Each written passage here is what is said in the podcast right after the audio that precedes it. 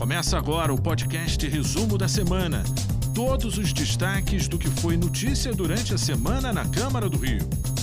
Olá, este é o resumo da semana. A gente começa falando da sessão de terça-feira, que aprovou em segunda discussão o projeto que trata do salário de auxiliar de controle de endemias. A proposta que prevê o piso de dois salários para auxiliares de controle de endemias foi aprovada em segunda discussão e celebrada pelos servidores, que também foram parabenizados pelos parlamentares pelo Dia Nacional dos Agentes de Combate às Endemias. Essa luta, ela foi dos 400 agentes de endemias. Essa luta é de todos. Nós temos saído aqui comemorar, comemorar muito algo que precisa passar para todos os outros profissionais dessa cidade, que é acreditar que o coletivo é muito importante. Sempre que se constrói uma política pública com sensatez, com diálogo, é possível sim sair vitorioso. Servidores da Câmara Municipal participaram de mais uma etapa do curso sobre contratos e licitações. Capacitação desses profissionais tem como objetivo a adequação às novas regras de licitações, contratos previstas na Lei Federal 14.133 de 2021, que entrará em vigor a partir de janeiro de 2023 e trará alterações importantes para a área. Essa lei está dando ênfase ao planejamento. E de lá para cá, o Tribunal de Contas tem feito muitas análises, como tem sido ah, os novos processos de contratação. E ele tem detectado muitas falhas nos processos. Até o final do curso, previsto para acontecer em dezembro desse ano, 60 servidores terão feito 104 horas de capacitação. Se nós não adequarmos todos os nossos processos de trabalho, a gente praticamente a partir de abril não vamos mais poder comprar nada. Ou seja, a Câmara vai parar. Na sessão extraordinária de quarta-feira, o parlamento aprovou vários projetos em primeira e segunda discussão.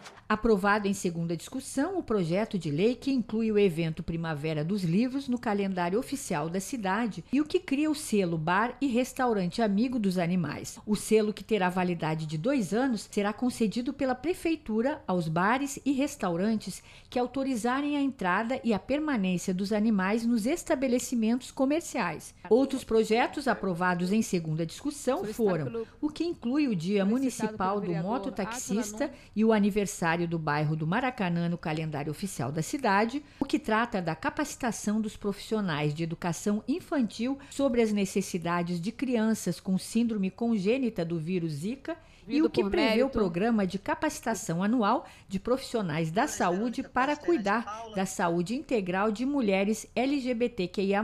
Também foram aprovados na sessão extraordinária em segunda discussão os projetos que incluem o Dia de Combate ao Assédio Moral e Sexual contra mulheres no ambiente de trabalho no calendário oficial da cidade e o que dá nome de Rua Elza Soares, a atual Rua D, no bairro de Padre Miguel. Também na quarta-feira, a comissão especial do Plano Diretor foi até a região de Guaratiba para mais uma reunião territorial. A região é conhecida como Área de Planejamento 5.4 e engloba os bairros de Guaratiba, Barra de Guaratiba, Pedra de Guaratiba e Ilha de Guaratiba, uma população com mais de 123 mil habitantes. Para Fábio, o saneamento básico é a principal demanda para a região. Os rios e afluentes que antes eram navegáveis na região, hoje já não são mais.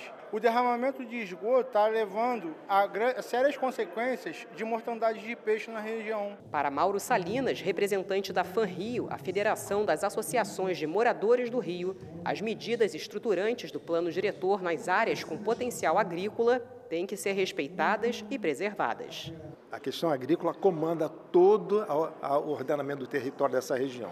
É ela que vai regular a qualidade de ocupação dessa região. O presidente da Câmara, o vereador Carlos Caiado, ressaltou a importância da discussão da revisão do plano diretor, que é um importante instrumento para traçar novas metas para os próximos 10 anos na cidade, e citou as prioridades para essa região. Um crescimento ordenado, buscar a sua essência também, que é a questão ambiental, a questão também muito importante de drenagem, de macro drenagem e a sua essência também o turismo, né, que tem grandes é, bares, restaurantes. Na quinta-feira, o parlamento aprovou em primeira discussão o projeto que cria o programa de enfrentamento ao parto prematuro na cidade do Rio. Aprovado em primeira discussão o projeto que prevê a obrigatoriedade de instalação de sistema de ecobarreiras nas redes hidrográficas para contenção de resíduos sólidos em riachos, córregos, canais e rios, bem como a instalação de pluviômetros e sistemas de alarmes. Durante a sessão, os vereadores também aprovaram em primeira discussão o projeto de lei que prevê o programa de enfrentamento do parto prematuro na rede municipal de saúde, o que cria a carteira funcional digital dos conselheiros tutelares e o que trata do Estatuto da Mulher Parlamentar e ocupante de cargo público. Outros projetos também aprovados em primeira discussão foram o que proíbe o acesso de crianças e adolescentes a estabelecimento que comercialize produtos com conotação sexual ou erótica e o que altera dispositivos da Lei nº 6.435 de 2018. A proposta tem como objetivo preservar a saúde e bem-estar dos animais. Veja agora quem foi homenageado pelo Parlamento Carioca esta semana. A solenidade de entrega de moções pela passagem do sexto aniversário da augusta e respeitável loja maçônica mista Joana Dark Ledroalman foi uma iniciativa do vereador Vitor Hugo. Além das moções de congratulações e aplausos, também foi realizada a entrega do segundo troféu Joana Dark a Guerreira. A gente faz um trabalho para divulgar, a mulher pode o que ela, o que ela quiser, inclusive maçom. Eles fazem um trabalho muito bacana em prol da nossa sociedade, dos cariocas. A medalha São Francisco de Assis Terceiro Milênio foi entregue a Eliane Narducci. A iniciativa é do vereador doutor Marcos Paulo.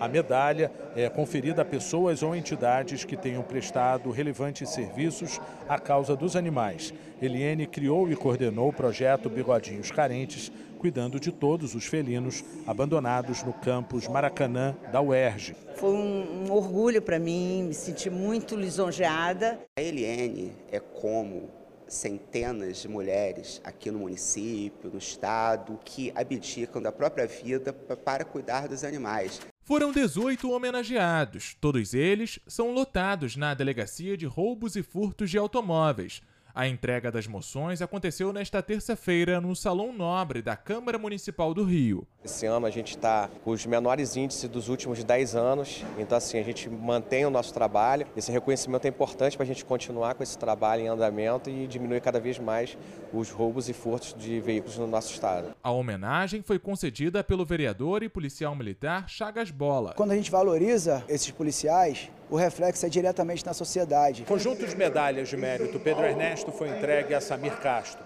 A iniciativa é do vereador João Mendes de Jesus. Samir Castro é fundador da Invest Smart um dos maiores escritórios de investimentos do país. Para mim é um orgulho muito grande, né? É, eu não podia nem nunca imaginar receber um prêmio desse. Tenho tido assim uma referência especial para ele por conta da dedicação que tem o Rio de Janeiro. O conjunto de medalhas de mérito Pedro Ernesto foi entregue a Rodrigo de Souza Prado, secretário municipal de saúde.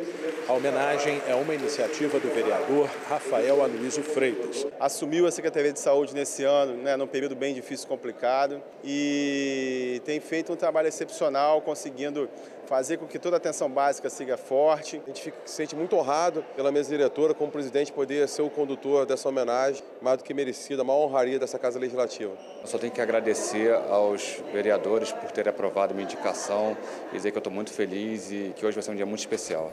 Esta semana, a fachada do Palácio Pedro Ernesto ganhou uma iluminação especial para chamar a atenção para a campanha Outubro Rosa.